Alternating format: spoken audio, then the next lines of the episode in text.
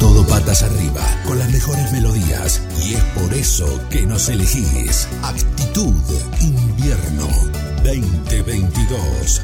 GDS Radio Mar del Plata. La radio que nos une.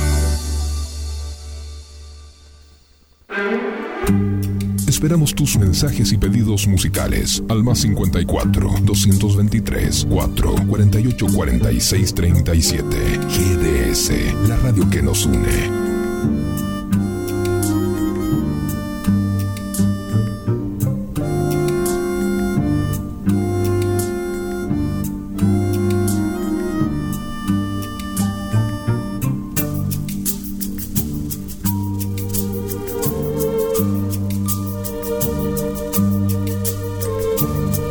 Una nueva emisión. Los martes a la noche son de a las puertas de Magonia.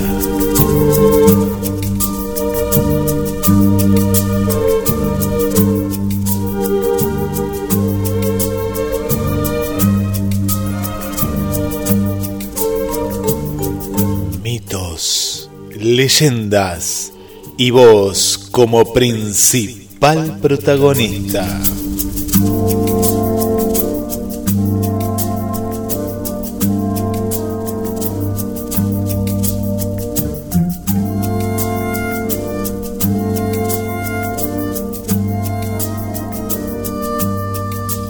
Hoy viajaremos por la República Argentina en busca de los mitos argentinos.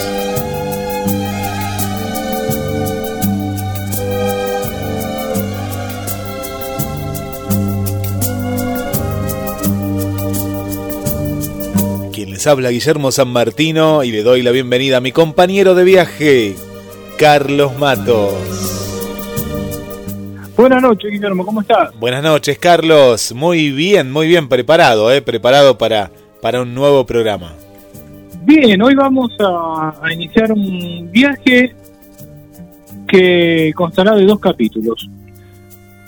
Vinimos hablando todo este tiempo acerca de los mitos, leyendas, mitos contemporáneos, mitos pasados, distintos fenómenos que entran del campo de lo mitológico y mitogénico, como bien definieran tanto Juan Acevedo como Diego Viegas y también Néstor Berlanda. Y claro, no hemos hablado tanto de las leyendas de nuestro país, las leyendas y los mitos de la Argentina. Si bien hemos hecho referencia en varias oportunidades, hablando de algunos mitos comparados, cuando hablábamos con nuestra amiga de Colombia, ¿te acordás esa vez que nos llamó y nos contó algunas leyendas de allá? Y entonces nos encontramos con eh, llamados mitos urbanos, pero bueno, no sé si es tan correcta la denominación de mito urbano, eso lo vamos a, a charlar en el capítulo que viene. Pero lo cierto es que eh, se ha perdido, se ha perdido en las en los últimos tiempos el conocimiento de muchas de las leyendas de nuestro país. Si bien figuran en los en algunos libros de lectura, se han hecho algunos programas, pero lo que era común en la generación de nuestros abuelos y también de nuestros padres, tal vez porque el ritmo de vida era otro también, en esas mesas largas de verano, en las reuniones familiares, después de después de cenar, porque esas charlas se daban generalmente en las noches de verano y si era de noche, mucho mejor. También, por supuesto, en algunos fogones cuando íbamos de campamento.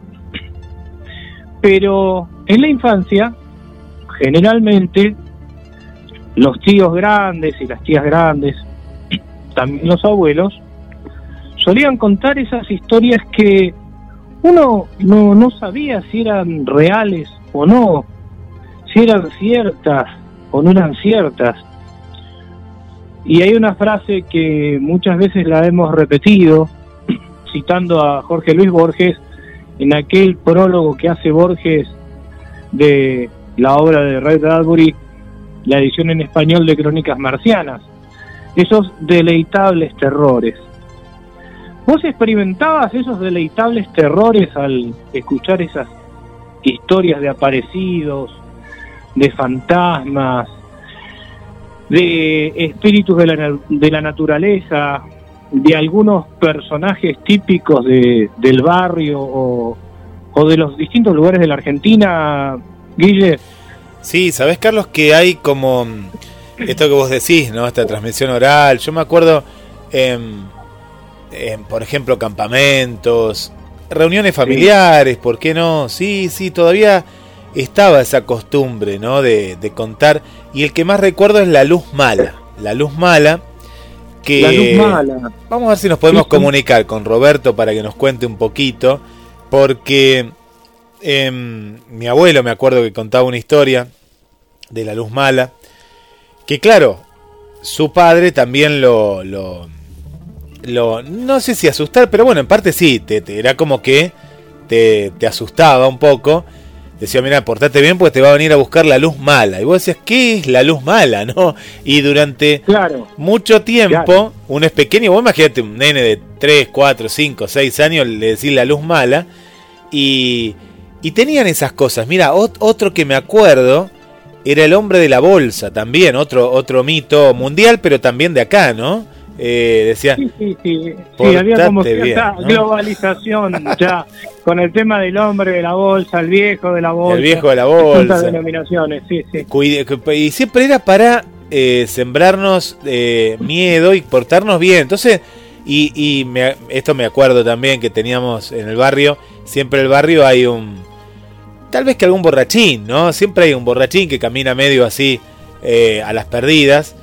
Y, y, qué mal que estaba, pero bueno, en esa época lo hacían y decían, ojo que ese es el hombre de la bolsa. Claro, y capaz que era un vagabundo Sí. que estaba ahí. Sí, y yo tenía miedo, ¿eh? Tenía miedo de ese hombre. Sí, sí, sí, sí. eh, eh, bueno, eso, eso que vos decís, eh, que lo vamos a desarrollar más ampliamente la semana que viene, en el segundo programa, eh, tiene que ver con... Hay varios lados de los mitos, ¿no? Hay un lado pintoresco, lindo, eh, agradable, que, que ponía, disparaba la imaginación infantil, ¿no? Esto que hablábamos de, de esas, de esas largas mesas en algún patio, algún verano. Pero también eh, el, el otro lado, hasta dónde llegaba la utilización de estas leyendas urbanas o de estas historias como mecanismo de control social para que los chicos no se vayan lejos. Y bueno, se terminaba también estigmatizando a alguien del barrio, ¿no? El famoso loco de cada barrio. El loco del barrio, claro, claro. El loco del barrio. Sí. Eh, en una época se hablaba de, ah, yo recuerdo, este, eh, había una persona que vivía eh, por, por la zona de, te estoy hablando ya desde hace más, hace casi 50 años o un poco más, de manera que obviamente esta persona ya no debe vivir ni él, ni sé si tenía familia, pero vivía por la zona de la Plaza Revolución de Mayo, por por la par, por Libertad este y Chile más o menos. Un hombre muy muy desgarbado y también pálido y decían hay que tener cuidado porque es un sátiro no sabíamos ni siquiera qué significaba la palabra sátiro. No lo sabíamos qué era un sátiro no después claro uno estudia el, el ya en la escuela la palabra sátiro, qué es eh, el sentido de los mitos romanos. Pero bueno, era la manera de evitar que los chicos quedaran solos en la plaza, esa que está en, en Libertad, eh, entre Marcón y Uruguay. Sí, sí, sí, sí. Qué, qué, tri- qué tristeza, ¿no? Qué tristeza que alguien haya sido depositario de semejante carga. Claro, Pero y, eh, pero ah, yo no sé si lo hacían al- nuestros padres o tíos o el que te lo decía. Yo no creo que lo no creo que le diría con maldad, pero sin querer, viste, caía en esa trampa de, estigmatizar a alguien. La idea era que los chicos no se fueran, pero este, eh, para que los chicos no se fueran, eh, qué mejor o qué peor, qué peor que eh, tomar como objeto de, fantasía a un sujeto, a una persona que obviamente podía no estar en sus cabales. Es todo un tema eso, ¿eh? es realmente todo un tema y algo hemos comentado eh, cuando hablamos del lobizón, ¿no? Pero, pero bueno, pero volvamos, por ahora a la, parte, a la parte linda. Más linda, más linda, más linda. No, no, no, tal cual, tal cual. Yo recordé esos personajes, me adelanté un poco a, sin, sin saber el tema. Está, muy bien porque está muy bien Guillermo porque hoy estamos presentando el tema y vamos a, a plantear todo un abanico y no vamos a, a resolver nada hoy. Las, resoluciones, si es que las hubiese, las vamos a plantear en el próximo programa. Eh, hay, hay otras leyendas, por eso quería convocar a ver si Roberto se podía sumar en algún momento del programa, porque Roberto en el programa La Estación de los Sueños, en el bloque del cuento, suele hacer representaciones de diferentes leyendas, ¿no? De pájaros, por ejemplo, que no eran pájaros, sino que era el alma de, de, de alguien en particular, y siempre y esto porque me hiciste acordar que en los libros de hace un tiempo atrás, eh, por ejemplo, había un libro, me parece que lo tengo por acá, que era Alborada de nombre, y traía, era un libro de literatura, y dentro de él traía fechas patrias y también leyendas argentinas para niños de tercer grado. Era un libro de, tercer grado de ese momento. Eh, y y a mí me gustaba leerlo, ¿no? Porque estaba con una ilustración, estaba ilustrado a, mano. Y, era un libro de los cuales ya en mi época no había. En mi época yo soy de la época de los manuales, ¿viste? El manual Estrada, Capeluz y demás. Claro, sí. Que como vos decís se fueron perdiendo. Menos en la secundaria. Yo fui a la técnica número 1, que después se convirtió en provincial número 3, era nacional número 1, provincial 3 y las maestras de literatura se habían juntado y habían hecho un libro, un libro para Mar del Plata. Se hacía acá en Mar del Plata en una imprenta. Me parece una imprenta que todavía está o estaba por la calle 9 de Julio y Marconi, por ahí. Eh, muy conocida. Y, y sabes que ahí yo recuerdo que había leyendas también, porque ellas elegían textos en común acuerdo. Y, y fue la última vez que vi en libros así. Los libros de ahora ya no tienen tantas leyendas, como vos decías, es tal cual, se ha perdido eso, se perdió. No, se ha perdido. Vos sabés que eh, cuando llegó al Nacional también, que fue bastante antes que vos, porque tenemos unos unos cuantos años de diferencia, ¿no? Este, eh, pero también eh, tuve la suerte, recuerdo, yo, yo, hice el primer año en el año 80. Este, y, en literatura también, las profesoras de literatura se habían puesto también de acuerdo y, y había un libro específico hecho y no sé, no creo que no creo que fuera el mismo por la diferencia de, época, pero sí habían hecho toda una recopilación. Y acá tenemos la diferencia entre los mitos y las leyendas. Las leyendas muchas veces son intentan ser, intentan tener cierta eh, función moralizante, a diferencia de los mitos, que los mitos intentan explicar algo o interpretar alguna realidad. En la escuela nos han dicho, seguramente a vos también, a mí y a vos, este, y a muchos oyentes nos han dicho que los mitos surgían para explicar aquello que los antiguos no tenían idea porque de ciencia no sabían nada. Bueno, una explicación un poco simplista y tal vez este reduccionista en tratar a los pueblos eh, precolombinos o a los pueblos antiguos de ignorantes. Y en realidad no, no es correcta esa apreciación porque detrás de cada mito lo que hay es una, como siempre decimos, una carga de información muy importante. Y además hay toda una lectura simbólica. Por ejemplo, cuando se dice que eh, los incas adoraban al sol, hago un salto, ¿no? No estamos hablando ahora de leyendas, pero ¿adoraban al sol? ¿Al sol objeto? ¿O adoraban lo que el sol representa como tal? Bueno, en realidad ahí ya estamos entrando en el terreno simbólico, en el terreno arquetipal, y si nos ponemos a hilar un poco más fino, estamos viendo una forma de teísmo, es decir, calificar aquello que no conocemos eh, de manera disvaliosa es un grave error. Y estudiar el texto de ciertas leyendas nos muestra de qué manera la cultura dominante intentaba borrar a toda esa cultura previa o subyacente y de qué manera el empleo de determinadas palabras se hacían de forma disvaliosa. Fíjate, por ejemplo, ¿no? En varios lugares del interior, aquello que conocemos como diablo, en la cultura judeocristiana, ¿cómo se llama? En muchos casos, en muchos lugares lo llaman mandinga. Sí, pero ¿qué es mandinga? La palabra mandinga.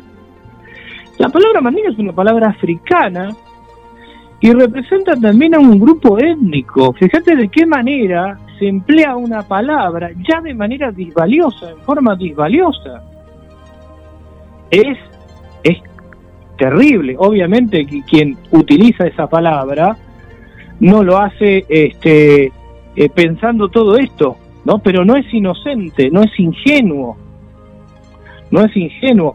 O, o, o palabras que descalifican como la palabra ladino, ¿no? Eh, sin saber qué significa la palabra ladino. El estudiar las leyendas es entrar en toda una capa de significantes y significados que nos revela acerca de las corrientes inmigratorias, de los sueños de los pueblos, de la aniquilación cultural de los pueblos, también de algunos pueblos, y de la resistencia cultural. Eso como para empezar nomás, ¿eh? como para ir picando. Después tenemos, bueno, dentro de, la, de las leyendas tenemos aquellas leyendas de metamorfosis. Vos hiciste referencia, por ejemplo, las almas de las personas que se transforman en pájaros, esas leyendas de metamorfosis, donde una persona se transforma en un pájaro o en un animal por castigo, por ejemplo. Vamos a hablar en el próximo programa una de las leyendas de, transfiguración o de metamorfosis, que es el nombre más adecuado. Dentro de las que entran de dentro de las leyendas de metamorfosis tenemos, por ejemplo, la del Urutaú o tenemos la del Cacuy, de la que nos pueden hablar seguramente nuestros oyentes de Santiago del Estero, de la zona de Tucumán. Así que hay un hilo bastante finito entre el mito y la leyenda. Las leyendas tienen componentes míticos, los mitos no necesariamente. También hay otro elemento, o mejor dicho, hay, un género literario, además de las leyendas, que las leyendas como tal se encuadran dentro de los géneros, eh, los géneros literarios, eh, están los los llamados los sucedidos, que los sucedidos generalmente cuentan leyendas. ¿no? Sucedió tal cosa, el sucedido es muy, eh, es muy del interior de la Argentina. Hace muchos años eh, había programas eh, a la mañana en las radios de Mar del Plata donde, por ejemplo, Víctor Abel Jiménez, que los otros días nos acordábamos, te acordabas en la entrevista que la charla que tuvimos con, Miguel Vicente. Eh, y nos acordábamos de las cosas de las que hablaba Víctor Abel Jiménez o Perla Carlino cuando contaban las leyendas de nuestro país.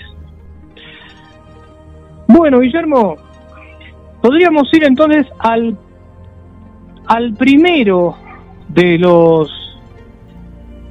a la primera a ver, ¿será una leyenda lo que vamos a escuchar? Hay un, trabajo de Omar Serazuolo, la leyenda del mojón, que muchos la deben conocer.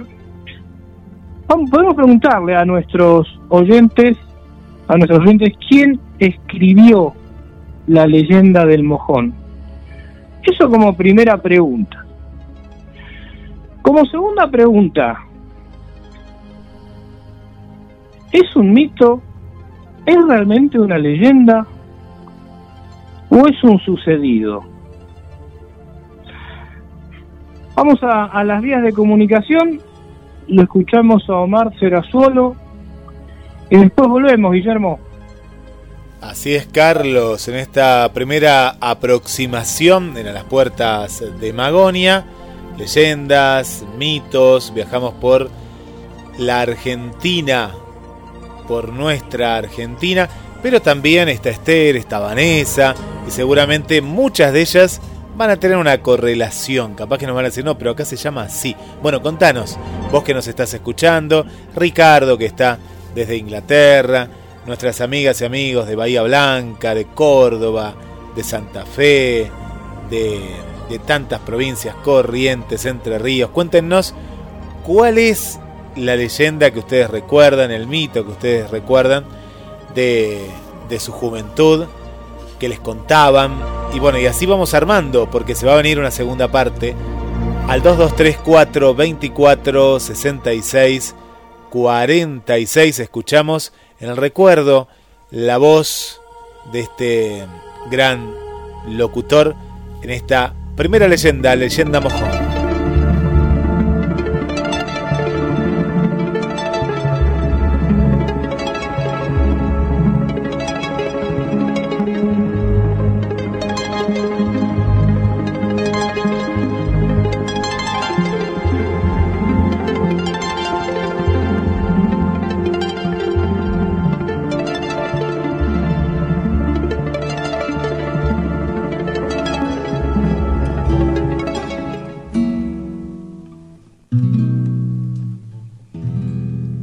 Llovía torrencialmente y en la estancia del mojón, como adorando el fogón, estaba toda la gente.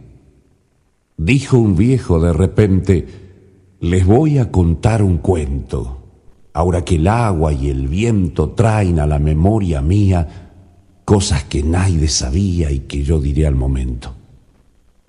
Tal vez tenga que luchar con más de un inconveniente para que resista la mente el cuento sin lagrimear. Pero Dios, que supo dar paciencia a mi corazón, tal vez venga esta ocasión a alumbrar con sus reflejos el alma del gaucho viejo que ya le espera el cajón. No se asusten si mi cuento les recuerda en este día algo que ya no podía ocultar mi sentimiento. Vuelquen todos un momento la memoria en el pasado, que allí verán retratado con tuitos sus pormenores una tragedia de amores que el silencio ha sepultado. Hay cosas que yo no puedo detallar como es debido, unas porque se han perdido y otras porque tengo miedo. Pero ya que en el enriedo los metí, pido atención, que si la imaginación me ayuda en este momento, conocerán por mi cuento la leyenda del mojón. Alcáncenme un amargo pa' que suavice mi pecho, que voy a adentrar derecho al asunto, porque es largo. Haré fuerza, sin embargo, para llegar hasta el final, y si atiende cada cual con espíritu sereno, verán como un hombre bueno llegó a hacerse criminal. Setenta años, ¿quién diría que vivo aquí en estos pagos? Sin conocer más halagos que la gran tristeza mía. Setenta años no es un día, pueden tenerlo por cierto, pues si mis dichas han muerto, ahora tengo la virtud de ser para esta juventud lo mismo que un libro abierto. Iban a golpear las manos por lo que el viejo decía, pero una lágrima fría les detuvo a los paisanos. Hay sentimientos humanos, dijo el viejo conmovido, que los años con su ruido no borran de mi memoria, y este cuento es una historia que pa' mí no tiene olvido. Allá en mis años de mozo, y perdonen la distancia, sucedió que en esta estancia hubo un crimen misterioso. En un alazán precioso llegó aquí un desconocido, mozo lindo, muy cumplido, que al hablar con el patrón quedó en la estancia de peón siendo después muy querido. Al poco tiempo nomás, el amor le picoteó y el mocito se casó con la hija del capataz. Todo marchaba al compás de la dicha y del amor, y pa' grandeza mayor Dios les mandó un cariño, un blanco y hermoso niño más bonito que una flor. Iban pasando los años, muy felices en su choza, ella fuerte y buena moza, él fuerte y sin desengaños, pero misterios extraños llegaron y la traición deshizo del mocetón sus más queridos anhelos y el fantasma de los celos se clavó en su corazón. Aguantó el hombre callado hasta dar con la evidencia y un día fingió una ausencia que jamás había pensado. Dijo que tenía un ganado que llevar para la tablada, que era una buena volada para ganarse algunos pesos y así, entre risas y besos, se despidió de su amada a la una de la mañana del otro día justamente, llegó el hombre de repente convertido en fiera humana. De un golpe echó la ventana contra el suelo en mil pedazos y avanzando a grandes pasos, ciego de rabia y dolor, vio que su único amor descansaba en otros brazos. Como un sordo movimiento enseguida se sintió. Después un cuerpo cayó y otro cuerpo en el momento. Ni un quejido, ni un lamento salió de la habitación y para concluir su misión, cuando los vio difuntos, los enterró a los dos juntos donde hoy está ese mojón. En la estancia se sabía que la ingrata le engañaba, pero a él nadie le contaba la desgracia en que vivía. Por eso la policía no hizo caso mayormente, pues dijeron, la inocente se fue con su gavilán. Y en cambio, y en cambio los dos están descansando eternamente. ¡Ay, Juna! gritó un paisano. Si es así lo que habla el viejo, ese era un macho canejo. Yo le besaría la mano. Yo soy, le gritó el anciano. Venga, mi hijo, béseme. Yo fui, mi hijo, el que maté a tu madre desgraciada porque en la cama abrazada con otro hombre la encontré. Hizo bien, tata querido, gritó el hijo sin encono. Venga, viejo, lo perdono por lo tanto que ha sufrido, pero ahora, tata, le pido que no la maldiga más, que si fue mala y audaz por mí, perdone la padre, que una madre siempre es madre. Déjela que duerma en paz.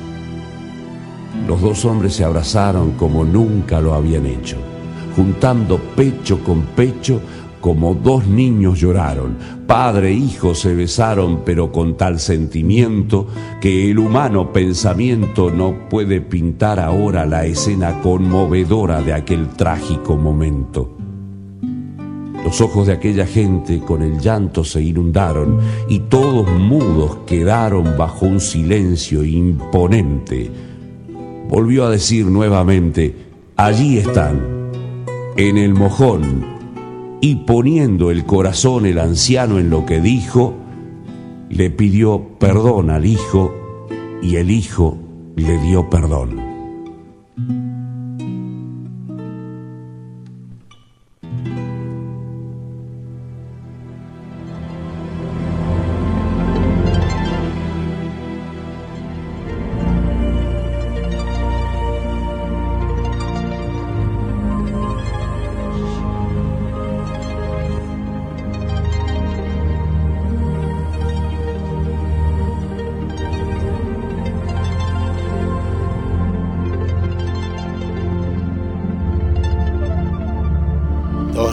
Los, los poemas, ¿no? Los poemas de, de Serazuolo, que muchas veces los viernes con Marcelo Joaquín Cruz lo nombramos. Bueno, es, la misma voz, ¿no? Carlos, de, él, se hizo muy conocido recitando poemas y más cosas, ¿no? Pero sí, además que, mm, realmente qué, qué, locutor y qué escritor también, este Omar Serazuolo.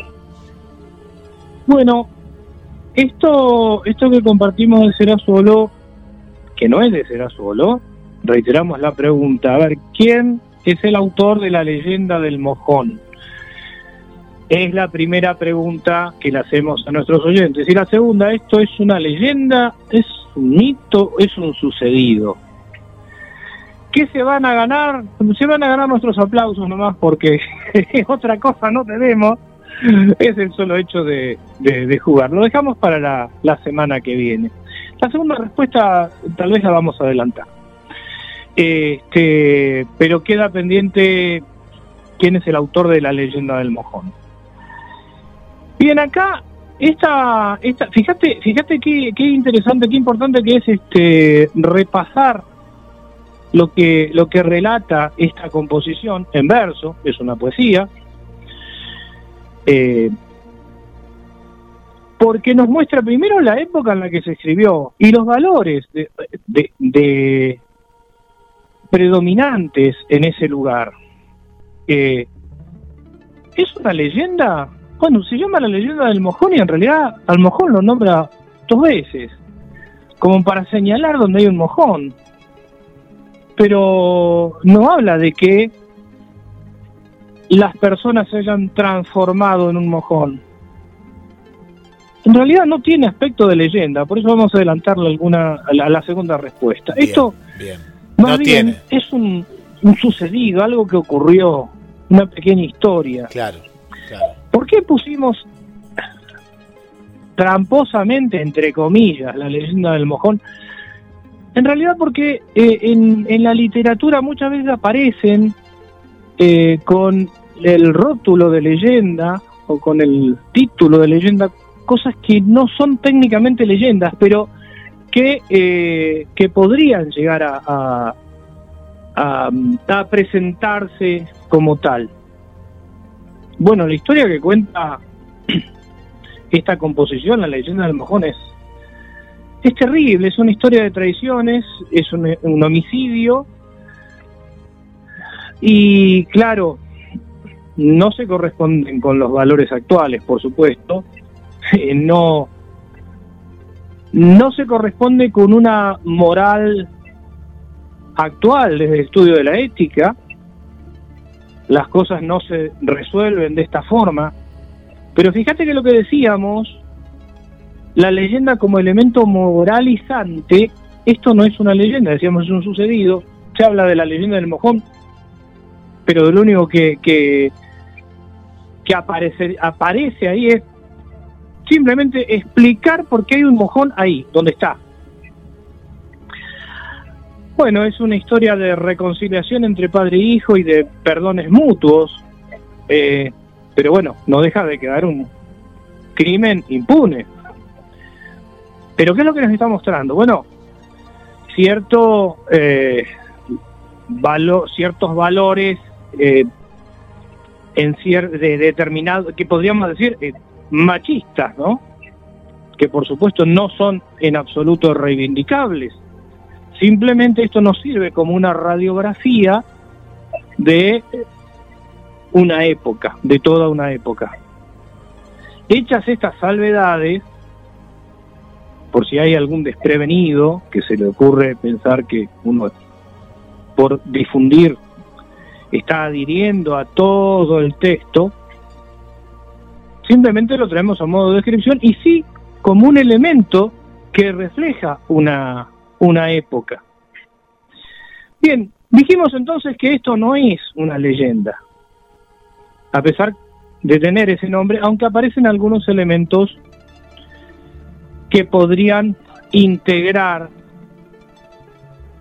una, por ejemplo, si el mojón, no sé, eh, si lo, que no nos dice, lo que no nos dice, no voy a decir el autor, lo que no nos cuenta es si en determinadas noches ah, cerca del mojón se veía algún aparecido.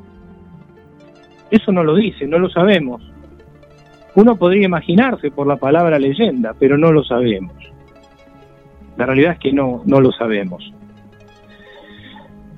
Pero bueno, podemos ir a algunas leyendas y mitos. Tenemos algún mito. Vamos a mencionar algunos de los mitos, como el mito del Yacilla Teré, que recorre Misiones, Corrientes, la zona de Entre Ríos, el Chaco, el Paraguay, el sur de Brasil, la zona Gaúcha, la zona de Río Grande do Sul, ahí en Río Grande do Sul lo llaman el sací pereré, pareciera ser otra cosa, pero la descripción que hacen de, del sací pereré es muy similar al, al yateré. Eh, y acá nos encontramos con dos elementos. Primero, ¿quién o sobre qué se soporta esta leyenda? Y acá tenemos este, algunos oyentes del Paraguay, Guillermo, que les podríamos pedir, si están escuchando, que nos cuenten cómo se vive el mito de Yacilla en la zona del Paraguay. Hay algunas diferencias con la forma en la que se presenta en las provincias argentinas. Yacilla tiene un silbido muy particular y se lo escucha durante la siesta. Yo lo he escuchado, Guillermo, en Misiones. Eh, era, era, el otro Carlos Matos eso. Ese era el otro Carlos Matos que... Claro, no, ¿quién produce ese, ¿quién produce ese silbido? Es un pájaro. Eh, es, como un lamento, ¿no? No es un lamento, me parece. Es un pájaro, es un, es un, pájaro. Pero ese pájaro dispara o sostiene todo, eh, toda esta construcción mítica. Se dice que es un niño rubio, ¿no? Que aparece desnudo. Es una de las versiones. la semana que viene vamos a contar otra. Que aparece durante las siestas. Que tiene un bastón de oro. Con un silbato en la punta del bastón. Ese silbato, con ese silbato es con el que produce ese silbido. No, yo lo escuché siendo niño, tenía ocho años. Y me acuerdo cuando un primo más grande me dijo, ese es el Yosillo Teré.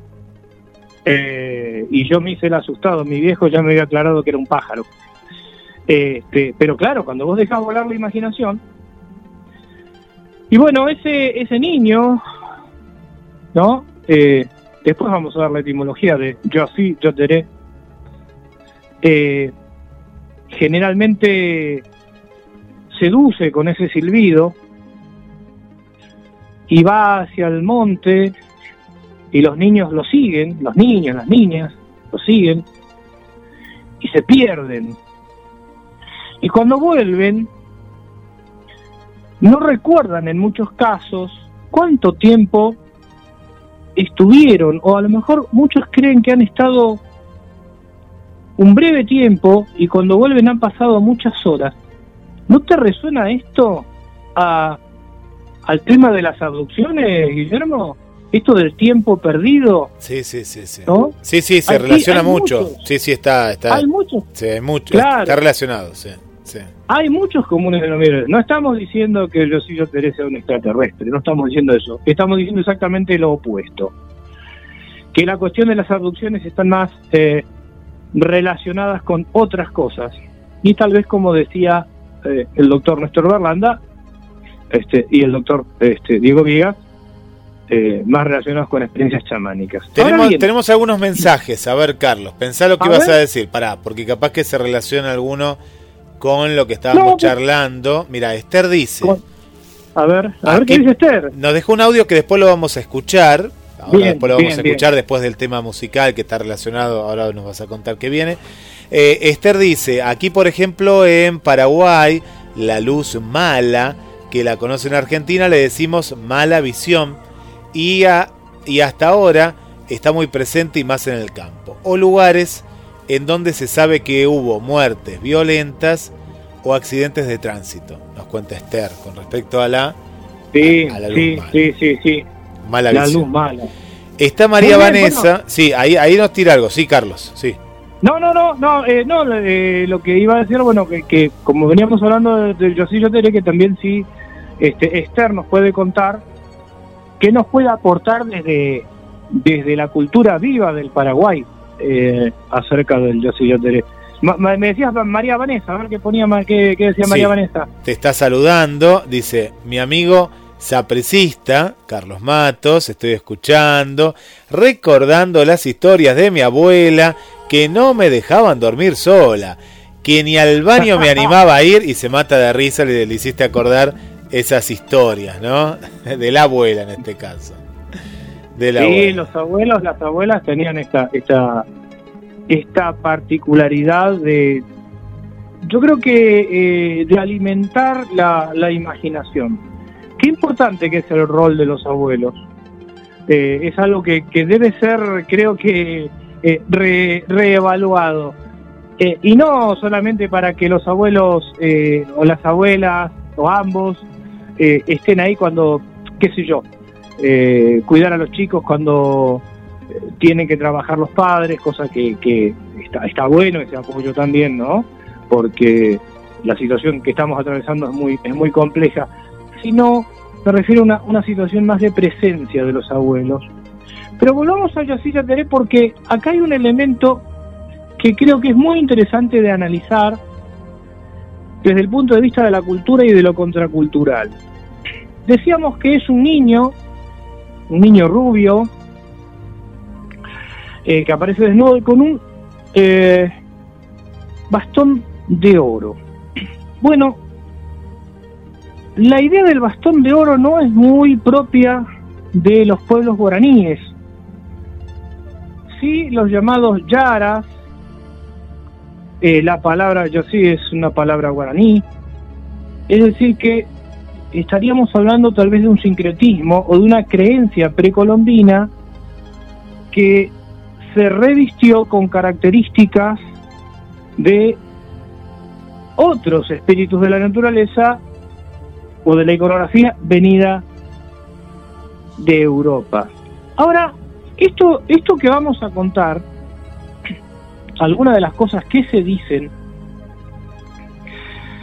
son muy reveladoras desde el inconsciente colectivo y desde la resistencia contracultural. Cuando aparece un niño, cuando es devuelto desde la selva, desde el monte, muchas matronas dicen, hay que ir y bautizarlo, o rebautizarlo.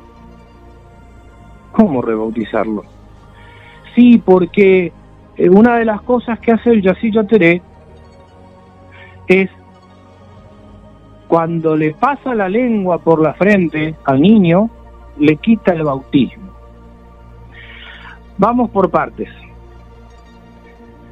Desde lo que es el dogma católico apostólico romano o el dogma ortodoxo o luterano, el, dogma cristiano, el bautismo imprime carácter, no se puede quitar el bautismo. No existe la idea de quitar el bautismo, no hay un elemento que borre el bautismo desde esa creencia. Ahora, ¿por qué esto de se te, quita el bautismo si pasa la lengua por la frente del niño? Bueno, evidentemente lo que está haciendo es marcar algo que va eh, en el mismo sentido de lo que es el bautismo por aspersión. Ahora no será, no será que detrás de esa idea de borrar el bautismo hay una resistencia cultural previa a lo que fue la dominación católica con los conquistadores.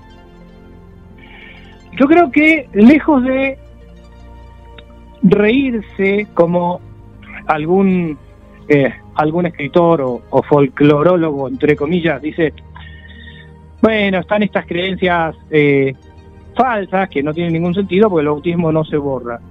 No no está bien el bautismo no se borra pero qué nos está diciendo esto no será tal vez el lamento o el eco de pueblos o juzgados, de creencias que fueron barridas y que de alguna manera se abre paso y brota por encima de los barnices recibidos en la, cultura colonial.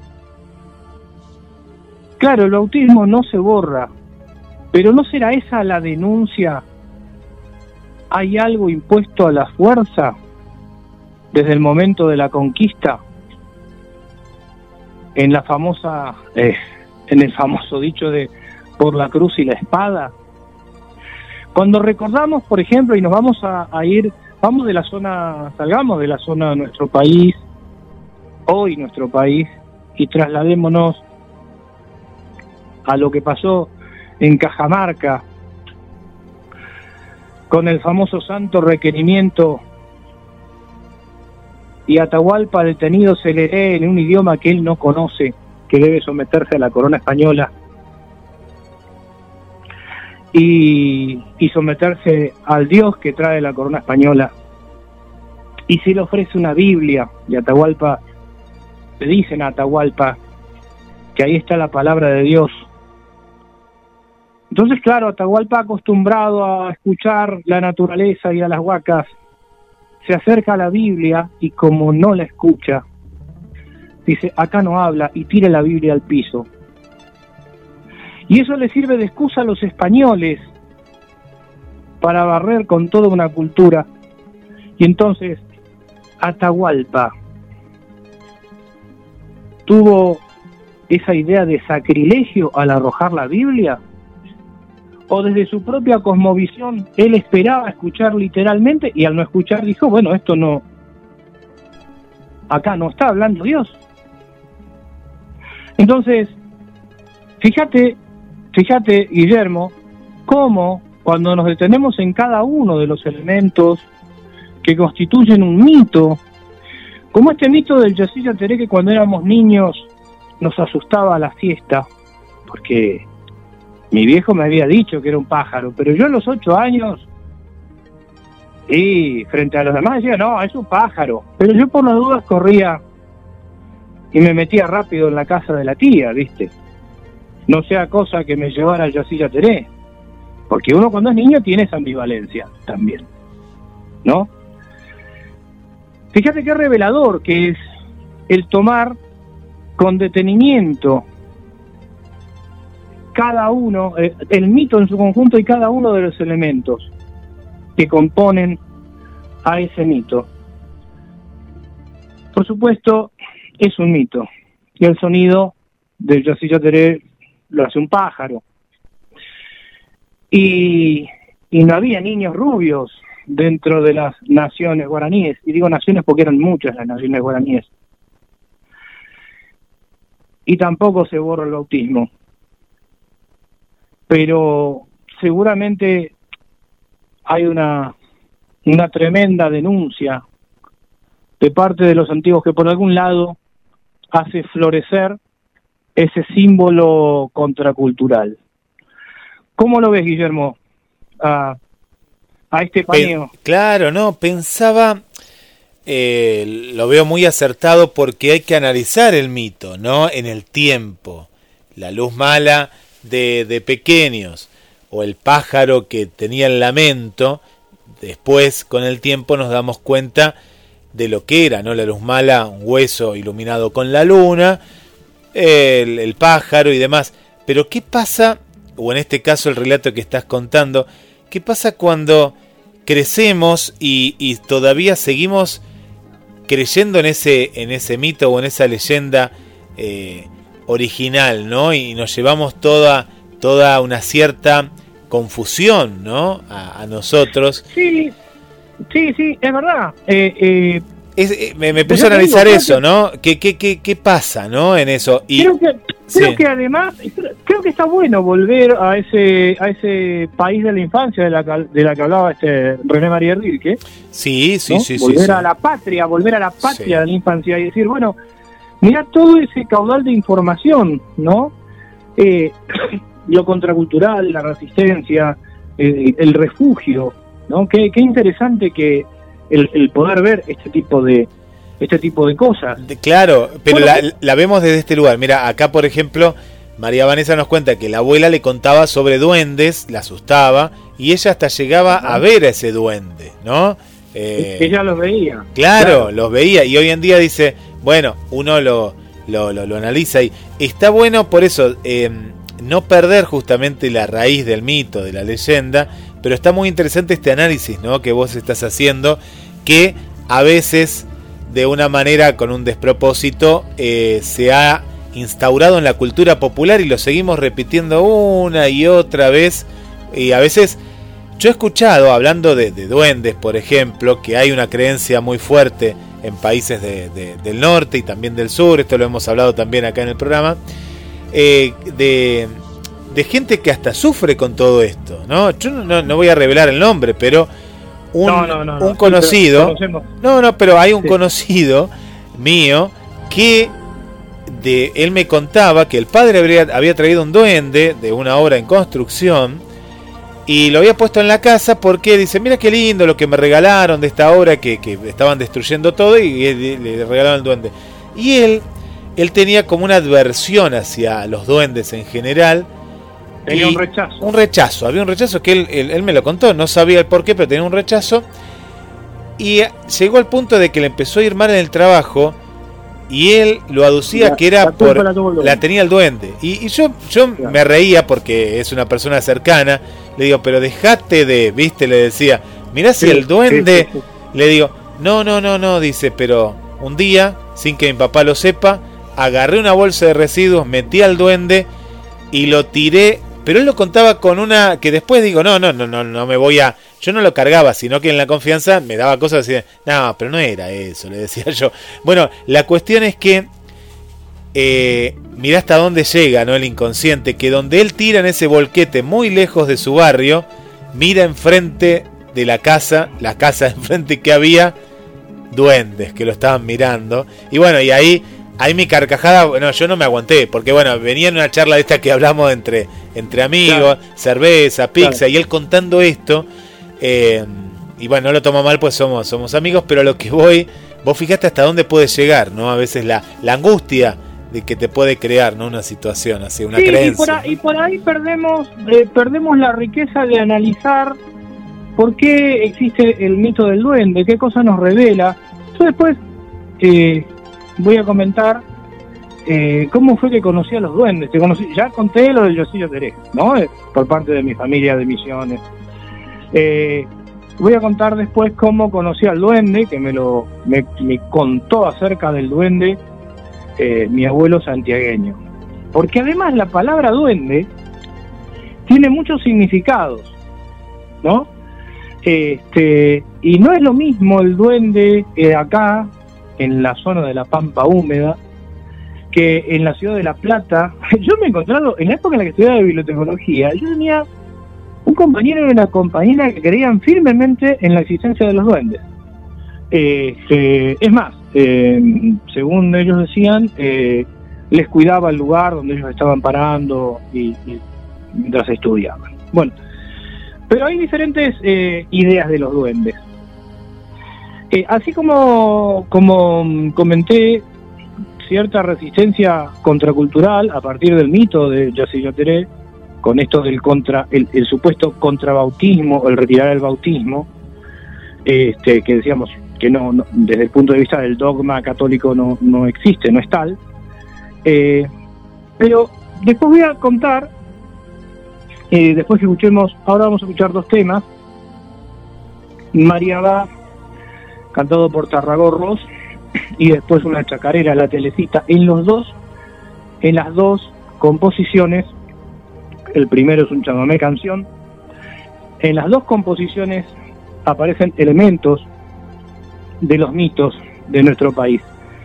Eh, así que bueno, vamos a, vamos a reiterar las vías de comunicación, escuchamos estas dos composiciones y ya en la parte final eh, contamos un poco de los mitos que aparecen en estas composiciones y cerramos con los duendes santiagueños para eh, dejar después la, la puerta abierta al próximo viaje.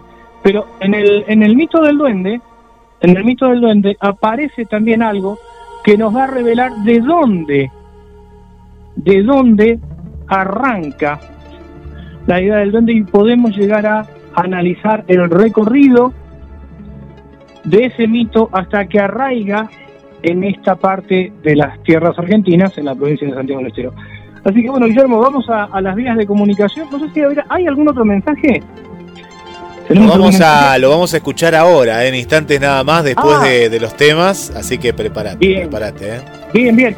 Entonces, bueno, vamos entonces a, a, María va por Tarragorros, este, un chamamé canción, después a La Teresita, una chacarera que también habla de una, esta sí es una, una leyenda, como toda leyenda tiene una base real, pero es muy difícil determinarla. Y vamos a los mensajes y, volvemos con la historia del duende. Entonces, bueno, reiteramos la comunicación, Así es, 2234 24 66 46. Mensajes a la radio y en Facebook, Carlos Matos, GDS Radio Mar del Plata.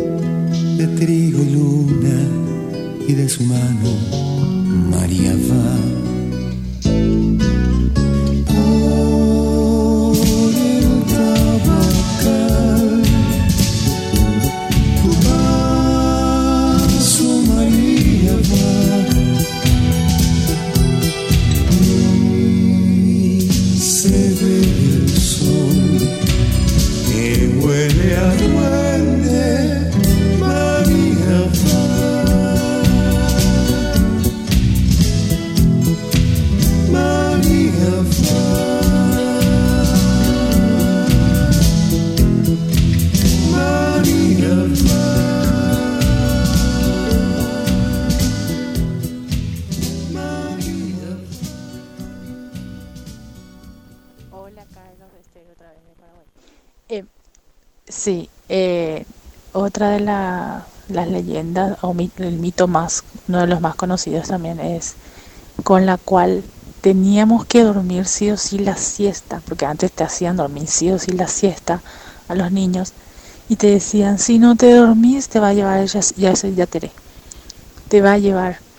Y teníamos miedo porque nos contaban, así como estás mencionando, que era un, un ser rubio que venía y que, que te envolvía eh, con es como si fuera que te dejaba todo atontado y te llevaba hacia un maizal. Se decía que siempre tenía que haber un maizal cerca de donde él vivía, porque ahí te hacía te, te perdía, te perdían el maizal y eh, ahí había que había criaturas desaparecidas, que él que los, los volvía los volvía tontos y que le perseguían. Es como si fuera que le robaba la la cordura a los niños, o sea que su inteligencia, algo así nos decían. Y ese era un temor súper, súper grande cuando éramos criaturas que, que nos decían. Ahora cambió, cambió un poco más de esa, de esa cultura, pero los que somos todavía de, de la era de los 90 hasta el 2000, yo creo que, que sí vivieron esa, esa época.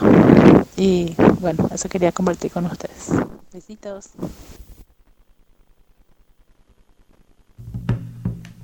Telecita la llamaban y era la danza hecha carne, pájaro en vuelos del ritmo que hacían nido en los bailes. Bailamelo, Telecita, le pedía tal vez alguien y la huérfana danzaba lejos del ruedo del baile. La manga mota, tus ropitas están rotas por las costas del salado, tus pasos van extraviados. De esa baile del querer con su música llegó, pies desnudos bajo el sol, la Telecita bailó.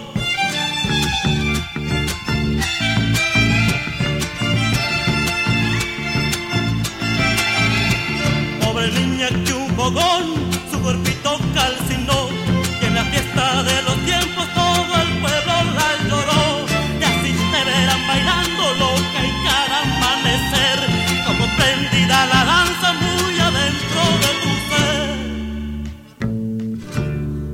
nombraban las piradas en sones de carnavales y la llamaban los bombos sonando en las soledades.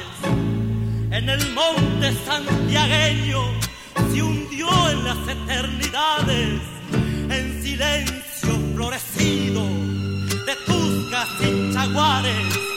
Desde entonces el pueblo, el pueblo la hizo santa, santa sin altares, y la gente se reúne para rezarla y bailarle.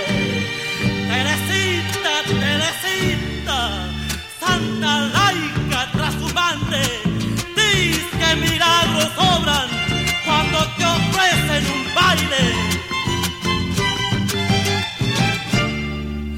De por Castillo, tus ojos no tienen brillo, has perdido tras del monte o buscando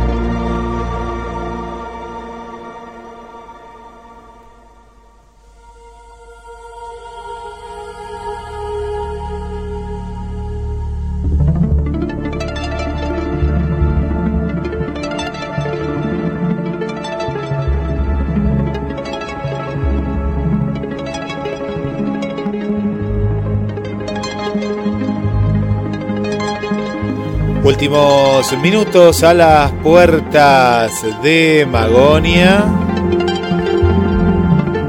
Gracias Esther, al amigo Esteban desde Bahía Blanca, Esteban y familia, gracias por acompañarnos siempre ahí presente. Gracias a Gisela desde Quilmes, Gladys aquí de Mar del Plata, el barrio Constitución que le encantó la parte de Serazuelo. Gracias por estar regresando a casa y nos está escuchando. Muchas gracias, un abrazo para vos también. Mateando Efemérides nos manda saludos. Dice que mañana es el Día Nacional de la Papa Frita. Será un mito, será una leyenda la papa frita. bueno, gracias por estar. A Irina desde Córdoba, eh, Córdoba Capital, bien digo. Ana Eva también. Vanessa, a Raquel Fernández, a Mari, hola Mari, ¿cómo estás? A Susi. Mariana desde Concordia, a Julia desde Punta Mogotes, a Vika también le mandamos un saludo.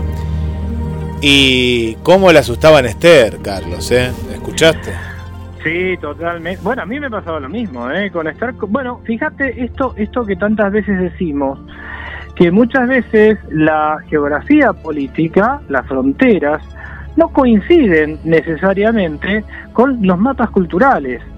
Eh, es, la misma región cultural, la de la provincia de Misiones, Corrientes, con, con sus variantes, eh, el Paraguay. Y, sí, por eso yo, yo le decía que, con el Yossi Teré, este, a mí también me asustaban. Claro que, claro, te imaginas, eh, yo frente a la gente grande eh, me, me, paraba firme y decía, no, no, a mí mi papá me explicó que era un pájaro. Pero por las dudas, este, no era cuestión que me llevara para, para el maizal. Este dato del maizal que cuenta Esther es muy importante. ¿Por qué el maizal? El maizal eh, por el color, el color que, tenía relación con el color rubio también del, del, pelo, de, del cabello del Yosillo de, este, de ese niño. Fíjate qué dato interesante que, reitera eh, Esther, que eh, los llevaba a los niños y los atontaba. Esto tiene mucho en común con, con esta mitología del, centro de Europa y también de, la, de toda la zona este, ocupada por los, por los pueblos celtas, cuando este, alguien entraba dentro de los, eh, los lugares en, en, los que habitaban las hadas, ¿no? Esa pérdida del tiempo, esa pérdida también del sentido.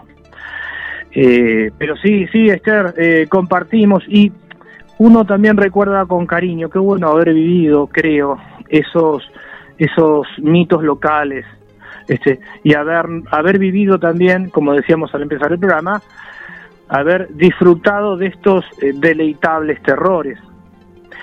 Bueno, acá escuchamos dos temas musicales, les contamos a las personas que no son, a los oyentes que no son de Argentina, eh, el primer ritmo era un, un, chamamé canción. Hay muchos tipos de chamamé. El chamamé maceta que es mucho más rápido, mucho más acelerado, más para bailar. El chamamé canción es más para escuchar. Eh, interpretado por, por Antonio Tarragorros, hijo, que, bueno, canta una parte en guaraní. Él ahí menciona al bombero, ¿no? Este, en la letra en castellano se habla de el quiso la siesta ponerle un niño a su soledad, hablando de María va. Este, se decía que el bombero embarazaba a, a las niñas, a las mujeres solteras. Pero del bombero vamos a hablar el próximo programa eh, con más detenimiento, mm, Guille, porque no nos va a dar el tiempo ahora para eh, cerrar con la parte de la telecita y del duende. Y de paso, le vamos a preguntar a, Esther si a ella también la asustaban con el bombero. Hay un dato que sí vamos a adelantar del bombero. En toda la zona del Paraguay, eh, el bombero pareciera ser una... Así como el Yacillo Peré anda por la tarde, el bombero anda de noche. Ahora, en la zona de Corrientes, porque el bombero ha sufrido algunas eh, transformaciones, también se dice que anda por la tarde. Hay, adelanto esto, que lo comenta Elsa Pastechnik, eh, folcloróloga nacida en Apóstoles, provincia de Misiones, que dentro de las hipótesis del pombero, el pombero que secuestra gente como ese hombre que aparece de noche con un sombrero aludo, podría tener una raíz histórica. Y esa raíz histórica está en los mamelucos o bandeirantes que venían del lado de Brasil, del lado de, de, Portugal y que invadían las ciudadelas jesuíticas, tanto del lado del Paraguay como del lado de Argentina, y que se llevaban a los guaraníes que estaban en esas ciudadelas, se los llevaban eh, como esclavos. Pasternak dice que es una de las posibilidades y por qué desaparecían de noche, ¿no? Eh, como, como una de las ideas que podrían haber dado origen al pombero. Hay otros que dicen que no, que Pombero tiene una existencia real en el mito, pero bueno, acá nosotros tratamos de explicar o de compartir todas las posibilidades.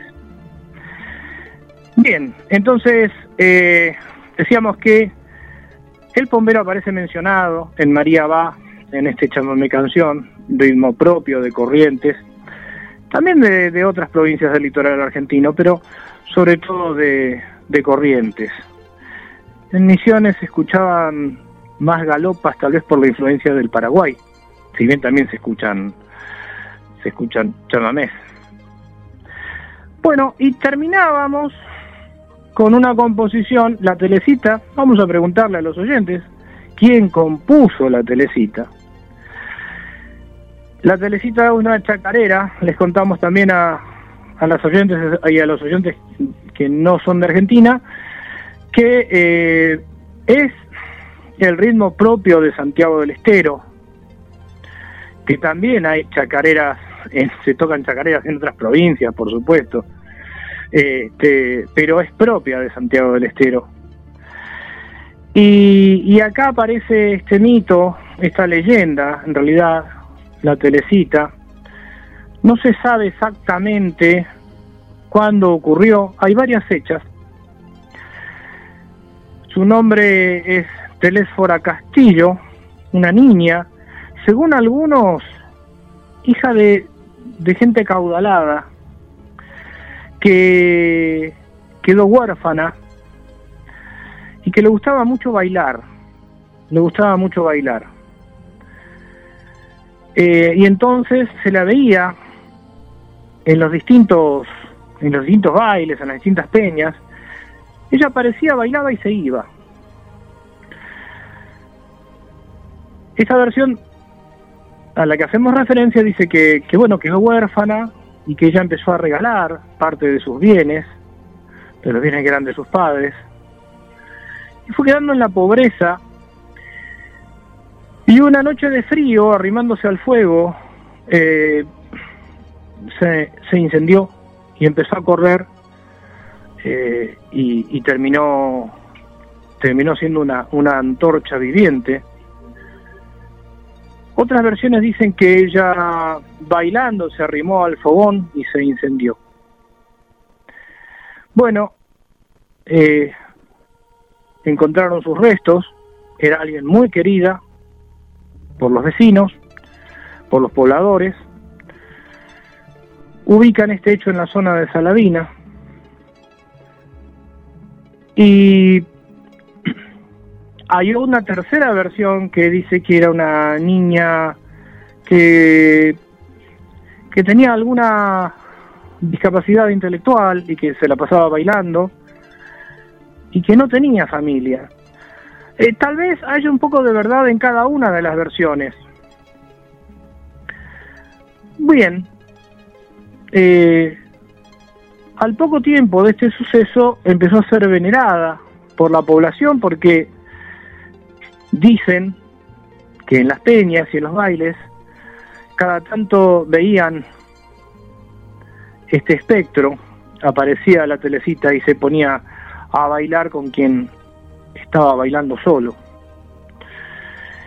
Y una de las anécdotas dicen que eh, un poblador había perdido, le habían robado unos chanchos y que ella eh, y que él le pidió a la telecita que la ayudara a encontrar y entonces eh, bailó siete chacareras y acá tenemos este famoso número siete, ¿no? Bailó siete chacareras y tomó siete tragos. Algunos dicen que de aloja, otros dicen que de vino, y que cuando él cayó rendido, este chancho apareció. Es una creencia popular. Por eso es considerada como una santa laica y es, venerada. Eh, algunas, muchas veces hemos escuchado estas chacareras Este, hemos escuchado hablar de los rezabailes. Y digo estas chacareras porque hay varias versiones de la telecita. Hay varias versiones, varias letras. Eh, y hay gente, realmente, que, hay gente que cree firmemente en el poder milagroso de la telecita. Bien,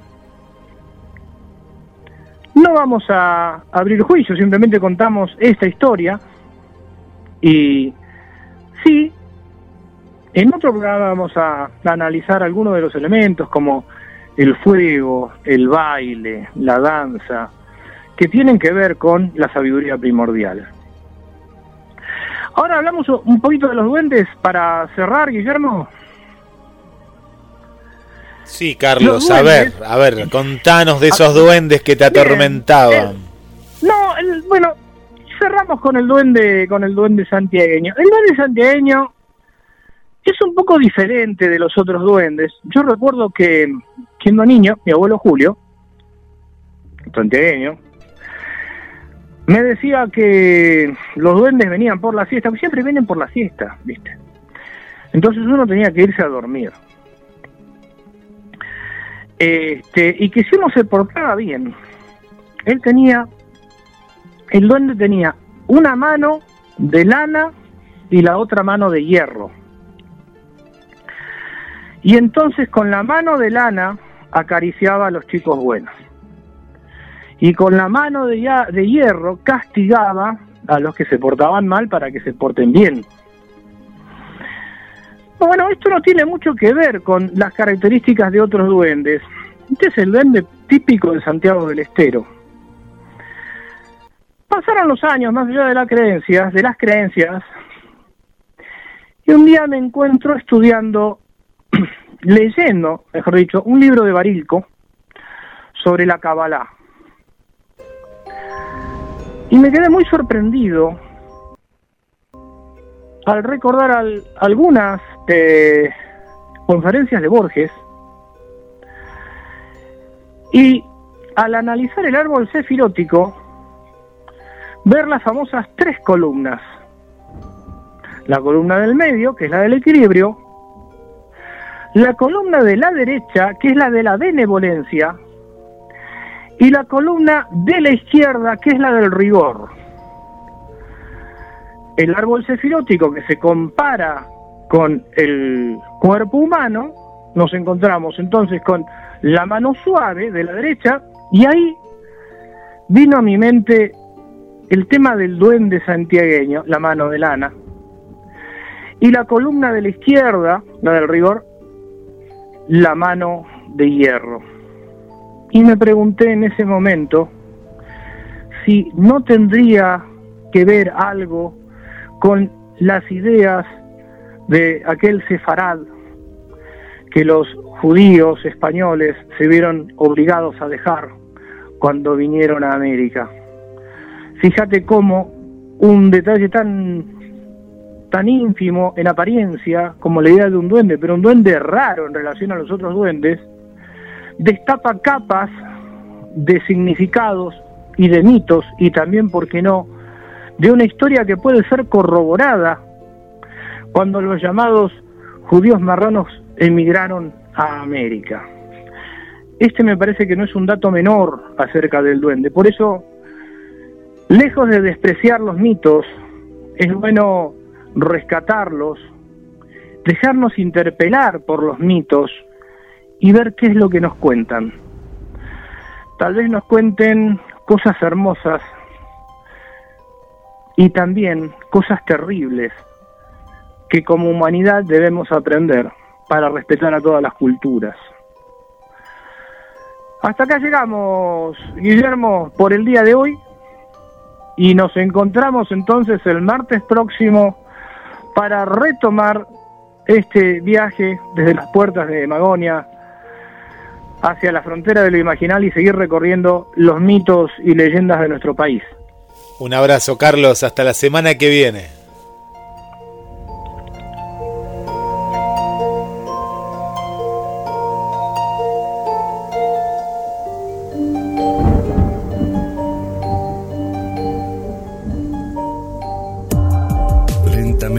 Las sombras envuelven la ciudad. Y la música se vuelve indispensable. GDS Radio Mar del Plata, la radio que nos une.